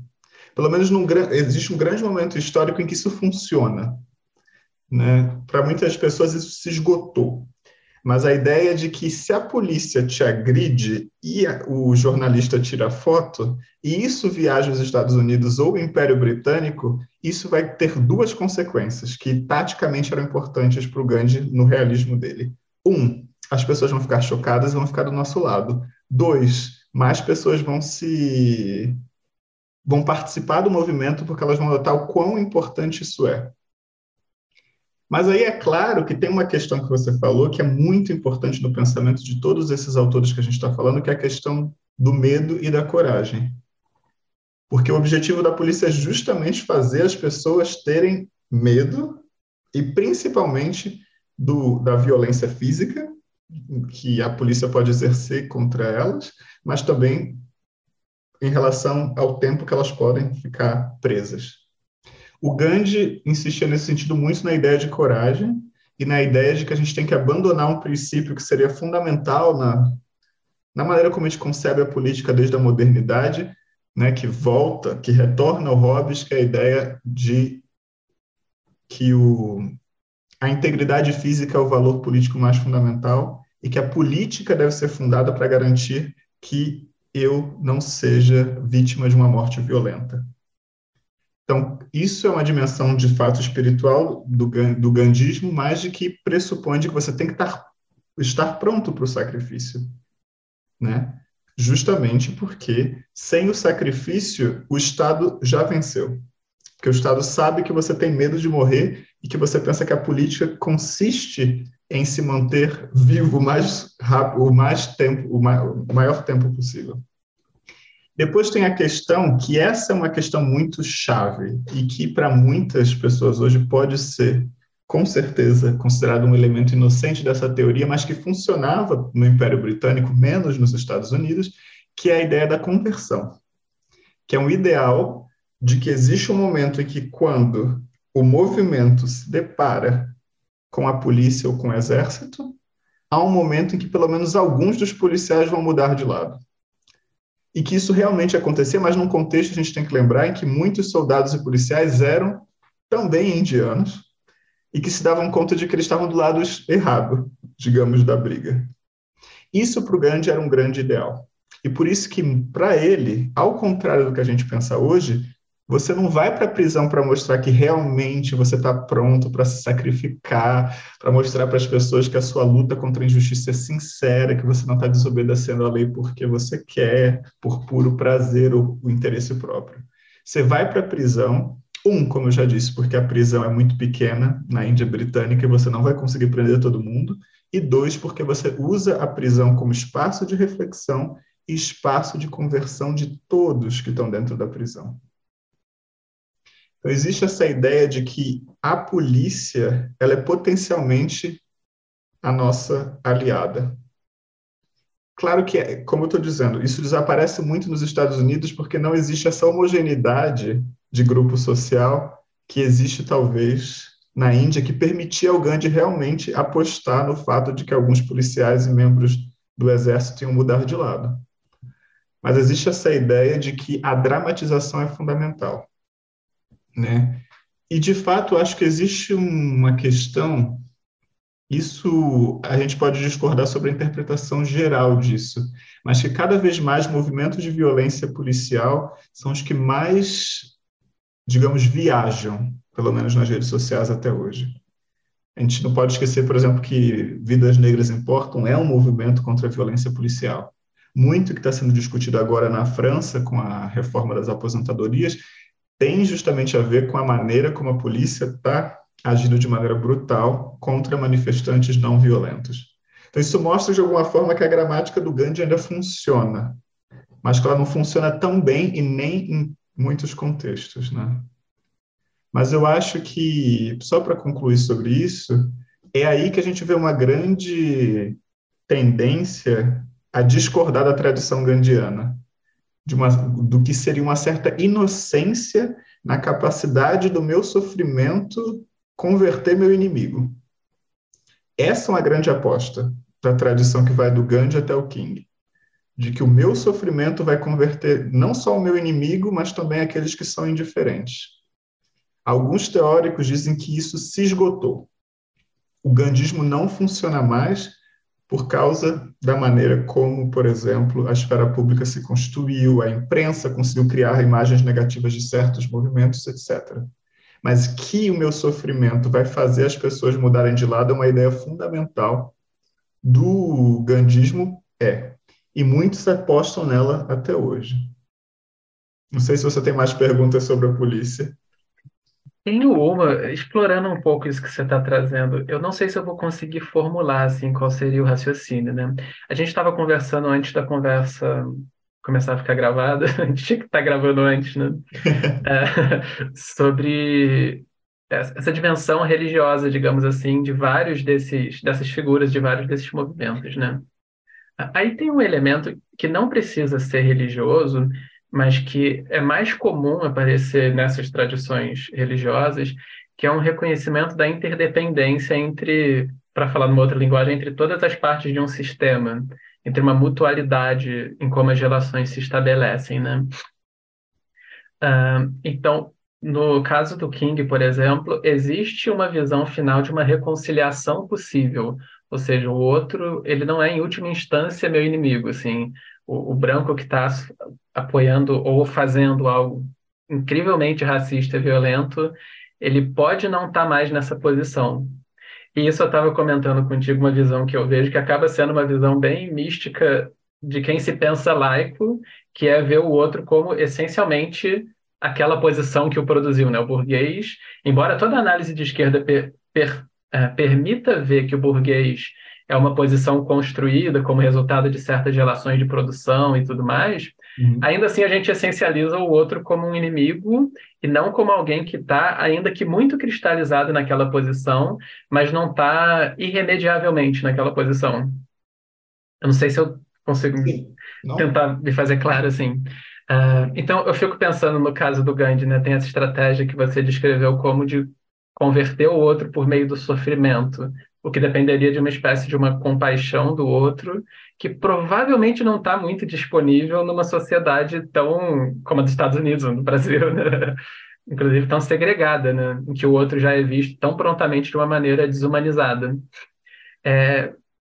Mas aí, como você vê, uh, um outro aspecto que me parece presente no Luther King, que é a estratégia de criar um desconforto para o branco que está naquela posição. Por exemplo, se eu não me engano, a carta da prisão em Birmingham, em Birmingham ele, é, ele envia publicamente né, para para um certo número de lideranças religiosas, e parece que pelo menos um, explicitamente, com o tempo, não sei, passa a adotar uma outra posição. É, e eu estou lembrando também do próprio movimento feminista, um, como, enfim, toda a denúncia do patriarcado e todas as ações concretas para se opor ao patriarcado tem feito com que seja desconfortável ser machista e agir de certas maneiras e assumir certos privilégios. É, e isso também é um fator de produzir mudança. Uhum. Porque, enfim, não é só que o cara tem que ser compassivo, ele tem que ver que, puta, vai começar a ficar meio complicado assumir publicamente que eu defendo certas posições, né? Aquele preconceito que está implícito vai ele tornado explícito, talvez inclusive a própria pessoa não queira estar nessa posição, mas mesmo se queira, ela vai, vai, vai criar um certo número de problemas, né? Uhum. Uh, e aí, um último comentário que me ocorre quanto a isso, uh, talvez uma coisa meio hegeliana, assim, da minha parte, mas é o quanto as dinâmicas de dominação, em última instância, elas são insatisfatórias, mesmo para quem domina. Então, eu não sei o quanto, e eu sei que isso, para quem está me ouvindo, pode soar bem ingênuo, assim, mas eu não sei o quanto é dialogável com grupos que dominam em grande medida não é. Mas o quanto algumas pessoas podem ser sensíveis para o fato de que dominar não é a melhor forma de existência possível, de que exercer crueldade não é a melhor forma de existência possível. Talvez alguns homens, por exemplo, já vislumbrem hoje que realmente é muito melhor uma sociedade com igualdade de gênero do que uma, uma sociedade machista, né? Enfim, eu não eu falei muita coisa. Desculpa, não tenho uma pergunta exatamente, mas. Não, não, acho que tem. Eu acho que você falou, vou tentar pegar alguns elementos. Eu acho que um conceito que você falou e que eu acho que eu não mencionei é muito importante, que é a ideia de compaixão. Por isso que muitas pessoas acham que o, o gandismo não funciona. Mais do que ele ter sido esgotado historicamente nas nossas sociedades, né? ele não funciona. Porque esse sentimento de compaixão que o Gandhi pressupõe não existe necessariamente, principalmente em sociedades em que, por exemplo, o racismo é tão encarnado como no caso dos Estados Unidos e eu diria mesmo do Brasil. Mas tem um segundo elemento, e que eu já vou voltar para a atenção do Martin Luther King, mas que eu acho que quem teoriza isso melhor é o Malcolm X, é, dos trabalhos dele, curiosamente, sobre a ONU, porque ele tinha uma, um, principalmente no final da vida dele, né, ele tinha uma crença muito forte na ONU como recurso, né, para proteger os direitos dos, dos negros estadunidenses nos Estados Unidos. E por que eu estou dizendo isso? Porque nesse texto ele fala muito de nesses textos ele fala muito de hipocrisia. E existe um filósofo e existem algumas teóricas, a Emma McKinnon, que é professora em Cambridge, agora está trabalhando sobre isso, de que existe um teórico que chama, que fala de uma missão civilizatória da hipocrisia que é um dos princípios fundamentais de muitas políticas de direitos humanos hoje, que é a ideia de que tanto as pessoas como os estados, eles se comportam de maneira a tentar mostrar que as ações deles se alinham com o que eles pensam e dizem pensar. E é nesse sentido que talvez, por exemplo, criar tensão com um homem machista que se diz não machista tem um poder é o poder de mostrar você está sendo hipócrita. Você faz uma coisa e diz outra. A questão é, e eu acho que a Eren Pineda, como eu falei, que tem um livro sobre a desobediência civil muito bonito, mas que termina com essa nota pessimista de, de que houve de fato uma incapacidade da desobediência civil de dar conta do problema da, do racismo, da segregação nos Estados Unidos até hoje, porque pressupõe muito né, do adversário, do inimigo, é de acreditar que o inimigo vai ou ter compaixão ou vai ficar incomodado por acusações de hipocrisia. Então, assim, é uma narrativa otimista. Eu acho, isso acho muito interessante, de que muitas coisas podem ser ditas dos movimentos pretos, dos movimentos feministas no Brasil. Mas o que me fascina, de certa maneira, eu não estou falando da maioria, talvez, dos movimentos, é de perceber que eles ainda acreditam em uma dessas duas possibilidades, pelo menos na possibilidade da hipocrisia, na maneira como o tempo inteiro eles buscam mostrar que a sociedade, por exemplo, não está levando a sério seus próprios valores democráticos, seus próprios valores igualitários. Uma tradição mais radical que existe no Brasil, eu vejo com frequência nas redes sociais, vai dizer: você não vai conseguir convencer as pessoas de que a igualdade é melhor do que a desigualdade, você não vai conseguir convencer as pessoas de que a hipocrisia é ruim. Desiste.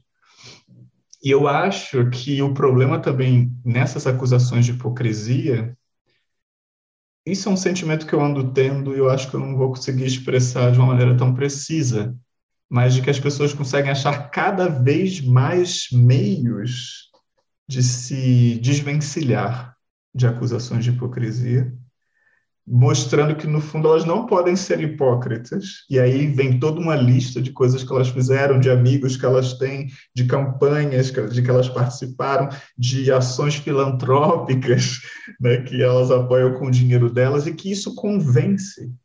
Né? Esses dias eu vi nas redes sociais essa questão de como fazer um bom pedido de desculpas. Né? Você já tem pessoas trabalhando em relações públicas que sabem como mobilizar a linguagem dos movimentos pretos e feministas para fazer um discurso que seja imune às críticas que o movimento vai fazer. E até o fato de você escolher a cor de roupa certa, aparentemente tem que ser uma camisa branca, clara, né? Isso não é, como eu vou dizer, isso é perigoso. isso é perigoso e eu acho que isso mostra, né, os limites se eu entendi o que você disse, dessa forma como tanto a compaixão quanto a hipocrisia tem um limite em garantir que a luta contra a justiça progrida. Então, acho que grande parte das acusações contra a não violência elas não se dão conta de que, no fundo, o argumento contra a não violência nessa tradição que eu estou falando é menos um argumento idealista do que um argumento uh, tático, realista. E é aí que a gente tem que talvez pensar como problemática a maneira como essa tradição pressupõe que não é só moralmente melhor que a gente age de maneira não violenta, que é taticamente mais eficaz. Eu sempre insisto muito sobre isso. A grande aposta do Gandhi, como eu disse mais cedo, é que é taticamente mais eficaz recorrer à não violência do que à violência. Existem várias pesquisas ultimamente, né, grandes projetos, agora em Harvard, que tentam mostrar isso na história do século XX, que as transições democráticas são melhores em países que ficaram independentes por meios não violentos, e aí você discute o que é um meio não violento, porque na maior parte dos casos tem violência envolvida, se você partir de determinadas definições, mas acho que uma das questões principais é, é discutir até que ponto a violência ou a não violência são efetivas como método. E isso é o, a grande originalidade do Gandhi que a gente pode discordar. Essa ideia de que tanto as acusações de compaixão quanto de hipocrisia têm um poder transformador muito maior do que o conflito direto. Agora, para voltar para a questão da atenção, isso eu acho muito interessante na carta né, da prisão de Birmingham, porque realmente é um dos textos mais. Não é o único. Os textos que ele escreve sobre Gana, sobre a independência de Gana são muito fortes também, mas ali ele não tem, não tem esforço diplomático nenhum, nenhum. E não é à toa que quando os republicanos, a extrema-direita americana, vão citar o King, eles vão citar sempre o Eu Tenho um Sonho, em que ele fala, não, agora você é um pouco... não, não, vou, não vou acusar, como ele acusa na carta, o branco moderado de ser pior do que o pessoal da Ku Klux Klan, que ele diz com todas as palavras, né? É mais difícil, a grande pedra no caminho da liberdade dos pretos nos Estados Unidos hoje é o branco moderado, que prefere ordem do que justiça, não o cara da Ku Klux Klan. E dizer isso é realmente forte, né? Agora, para falar sobre uma questão, só eu vou já parar, mas você fez menção ao, às lideranças religiosas, né?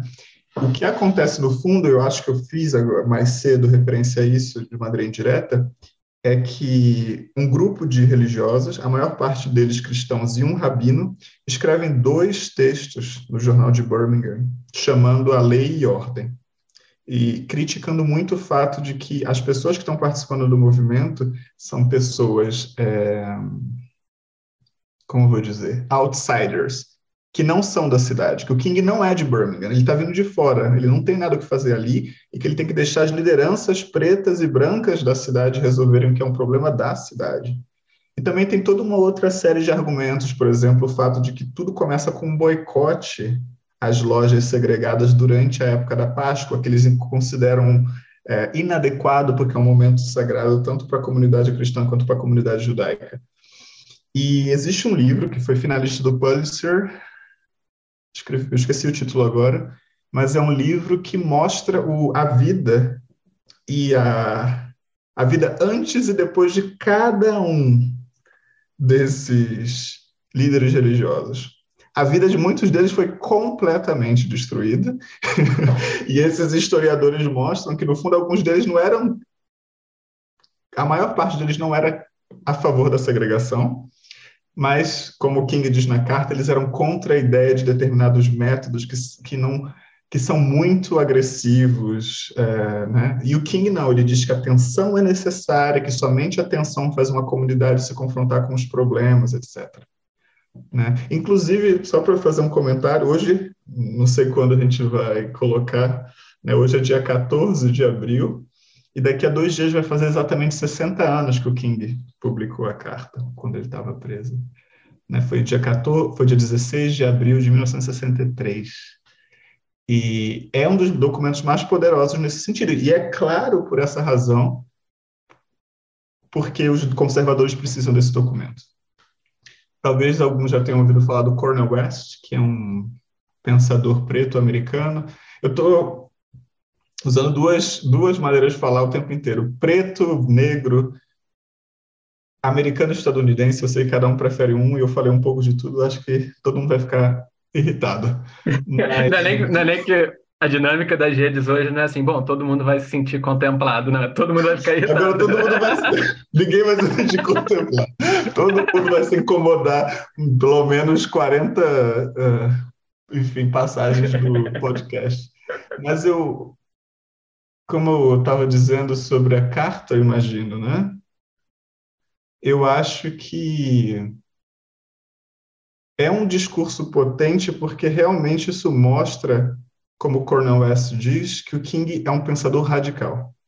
Cornel West editou há uns 15, 20 anos atrás, se eu não me engano, uma coletânea de ensaios do King que são os mais radicais o que ele o, o ensaio em que ele defende os motins, por exemplo, que ele fala de capitalismo, que ele é contra a guerra do Vietnã, né? E isso é uma parte que a gente não recebe no Brasil. Até alguma editora decidiu fazer o trabalho, ou alguém traduzir legalmente, porque a família do King ainda tem os direitos autorais, e eles provavelmente não vão ceder, ou vai ser difícil de entrar em contato com a editora. Mas eu acredito que nesse sentido o que é interessante é de ver que a maneira como ele mostra essa tensão, e vocês podem achar facilmente pirateado na internet a tradução da carta, essa, essa relação íntima entre tensão e não violência. Que aí complica as narrativas que a gente tem do não do ativista não violento como um ativista passivo, que não faz nada, que não, não enfrenta e não confronta as autoridades, não enfrenta e não confronta a polícia, né? Muito pelo contrário Na década de 60, a maior acusação era de que os ativistas eram muito agressivos, de que o movimento era violento. Né? Eu acho que um dos argumentos mais interessantes do Malcolm X, que talvez muitas pessoas não conheçam, é de dizer que o movimento dos direitos civis era um movimento violento também, que não queria confessar que era violento.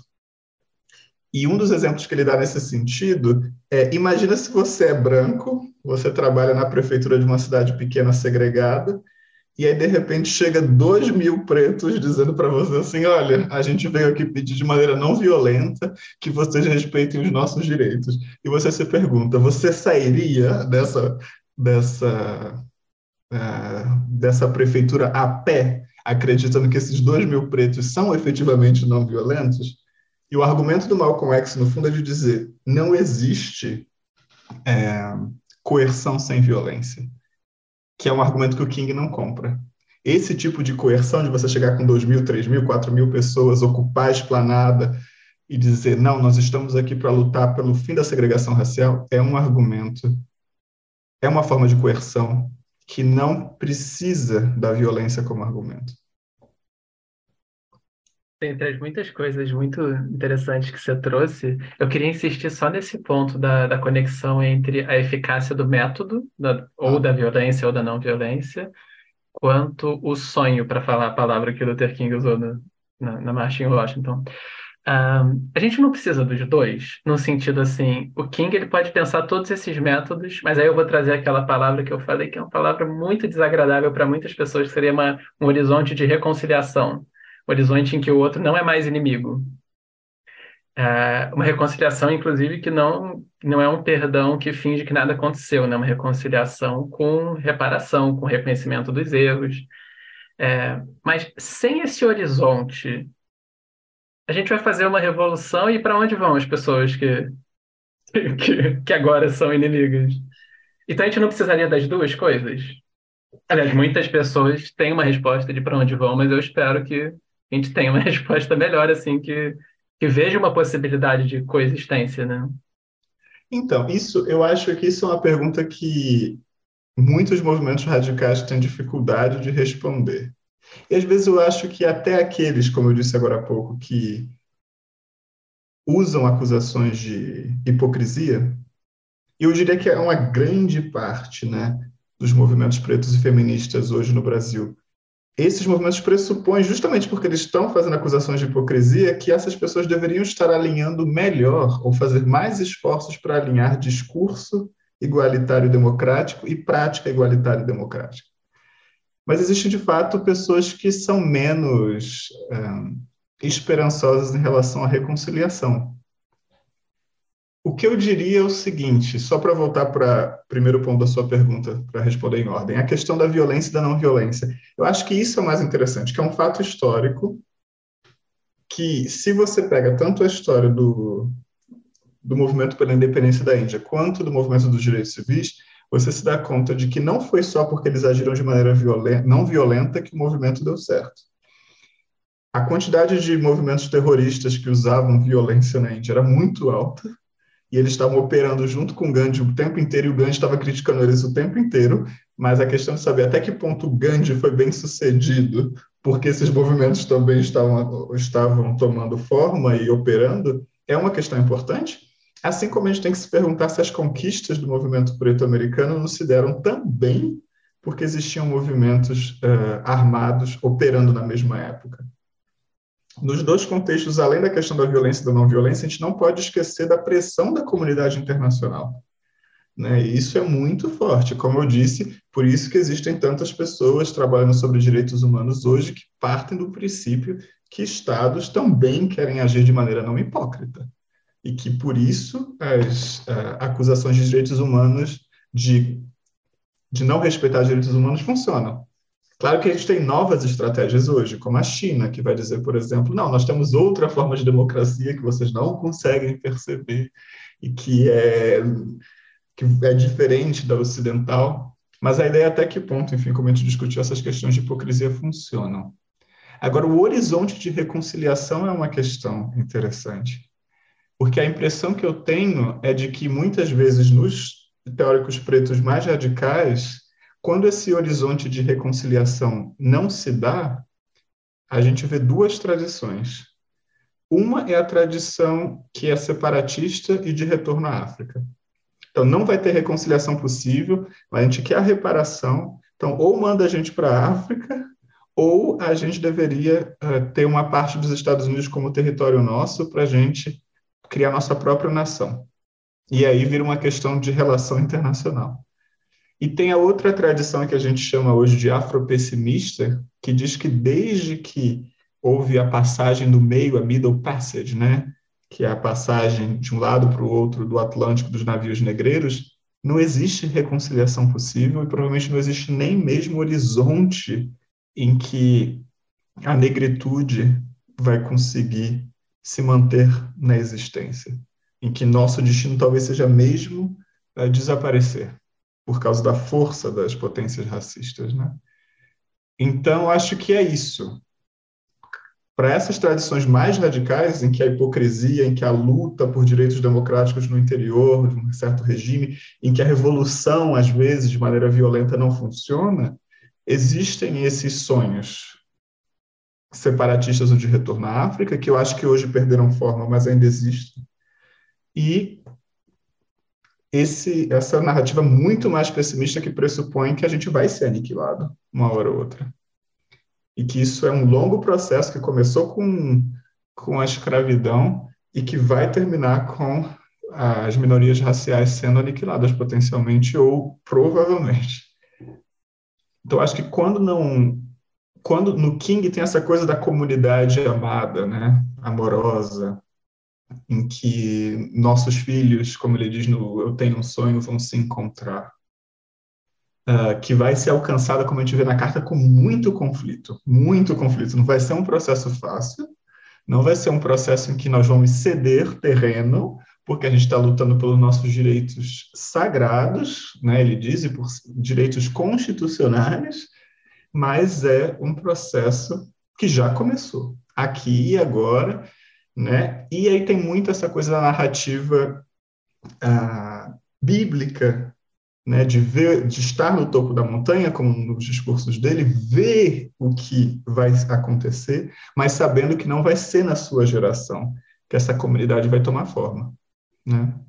Mas eu acho que isso contém realmente um, um horizonte revolucionário muito forte, principalmente, como eu estou dizendo, para todos aqueles de nós que acredita que é algum tipo de reconciliação não só é possível, como se faz necessário para a gente viver em sociedades multiculturais, multirraciais, etc. Não sei se eu respondi, pergunta difícil. Respondeu muito bem, inclusive trouxe é, muitos tópicos interessantes. Eu não teria como não. Inclusive, a gente está conversando há muito tempo aqui, você deve estar super cansado. Ok, é isso. Mas antes de passar para a última, uma última coisa que eu te perguntaria, talvez se quiser mencionar mais brevemente como que é o seu horizonte em relação a esses pontos que você falou, porque isso é tanto filosófico, mas sobretudo existencial, né? Como que você se situaria em relação ao, ao que você considera possível? Nossa, essa é uma pergunta difícil, né? É quase ficar pelado na frente do no, sei lá, no teatro. Eu não sei, eu, eu confesso que eu gosto dessa ideia de que a reconciliação só vai se fazer se ela se fizer com muita tensão e conflito. Um, eu também tenho algumas intuições que eu diria muito gandianas em relação aos problemas tanto da comunicação como forma de alcançar essa reconciliação e na maneira como o Estado ou a democracia, como a gente pensa os dois hoje, são o melhor enquadramento institucional possível para que essa reconciliação se dê. Uh, eu acho que uma das coisas mais fortes da desobediência civil que foram me influenciando conforme eu fui trabalhando sobre o tema como historiador, é essa ideia de que, no fundo, a desobediência surge porque as instituições que a gente conhece não dão conta. Tanto a desobediência civil, como, como forma de uh, luta pela justiça, de melhorar um determinado sistema ou de criar um novo sistema, mas também normas sociais, né, em que é muito comum de que o simples fato de você desobedecer determinadas normas sociais, cabelo, roupa, corpo, é, fazem você se tornar uma espécie de párea, né? Não, principalmente no meu caso, eu venho vendo isso com muita força na academia. Então, acho que se existe uma conciliação possível, uma reconciliação possível, eu acho que ela exige de nós uma imaginação institucional mais extravagante. Eu acho que é isso que a gente talvez precise. Eu acho que abrir um pouco a nossa imaginação para formas institucionais que a gente talvez ainda não leve a sério, né? porque a gente acredita que a democracia constitucional, liberal, representativa, deliberativa e o Estado moderno são os melhores enquadramentos possíveis para os nossos sonhos, digamos, se realizarem, em termos bem simples, né? E eu acho que não. Eu acho que grande parte dessa reconciliação vai se dar num processo que a gente vai descobrir que essas instituições estão nos falhando a gente uhum. precisa de novas instituições para conseguir pensar sobre esses problemas, outros enquadramentos. Né? Cara, que perspectiva interessante, assim. Para mim faz muito sentido. e a última pergunta que eu te faria, você já talvez já tenha respondido um pouco, mas talvez não, assim, é, de tudo isso que você estudou e contemplou, é, se as pessoas pudessem, se tivesse uma coisa que você acha ainda mais essencial que as outras, assim, o que, que você destacaria como algo que as pessoas deveriam lembrar? Ah, eu não sei, eu acho que eu posso só recomendar uma coisa que eu acho que foi muito importante para o projeto tomar forma e para os meus estudos tomarem forma, que é ler o que as pessoas não estão lendo e ler tudo que você acha que você deveria detestar. Eu acho que no momento em que eu comecei a fazer isso, foi o momento que eu decidi que eu ia ler o Gandhi, por exemplo, porque eu aprendi que o Gandhi era inocente, que ele não tinha nada a oferecer. E foi um momento também que eu me dei conta de que eu não estava conseguindo entender os debates, porque eu não lia, por exemplo, os autores conservadores de direita. E em grande parte desses debates, até hoje, como a gente sabe, a gente só consegue entender contra quem os progressistas ou de esquerda estão falando, se a gente ler também com quem eles estão dialogando. Então, acho que se fosse para pedir para as pessoas, ainda mais que a gente conversou bastante sobre essa questão de criação de narrativa, eu acho que é, o conselho que eu teria era de, de convidar as pessoas a sempre lerem, principalmente sobre desobediência civil, o que elas acham que elas não deveriam ler e o que as pessoas estão dizendo para ela, elas que não vale a pena ler. Eu acho que esse é um, sei lá, eu acho que essa é uma regra geral, mas que no caso da desobediência civil se aplica bem. Vai não só ler a Angela Davis, o Malcolm X e o Martin Luther King, vai procurar outras pessoas, todas elas que, todas essas que dizem para você que nem o Gandhi que não vale a pena ler, porque eu acho que mesmo quando o texto é problemático, eu conversei, a gente conversou um pouco sobre essa questão, né, do racismo, né, do Gandhi, que aparece muitas vezes na teoria dele da desobediência civil. Ele admira os corpos fortes dos negros, mas fica triste com o fato dos negros não usarem a força física deles para resistir à opressão, e ele tenta fazer toda uma teoria para dar conta disso. Mas eu acho que ler uma experiência formativa, independentemente de quem você está lendo, principalmente se você quiser entender bem ideias problemáticas, então o meu conselho final é ler esse pessoal, ler tradições de ativismo com as quais você não concorda, talvez no mínimo para entender melhor seu adversário. Cara, que maravilha. Heraldo, obrigado demais pela conversa. Obrigado. Aprendi muita coisa aqui no papo, acho que enriqueceu a perspectiva das pessoas em relação a muitas coisas. Te agradeço muito mesmo. Eu que agradeço. Até a próxima. Até a próxima. Um grande abraço. Um abraço. Tchau. Tchau.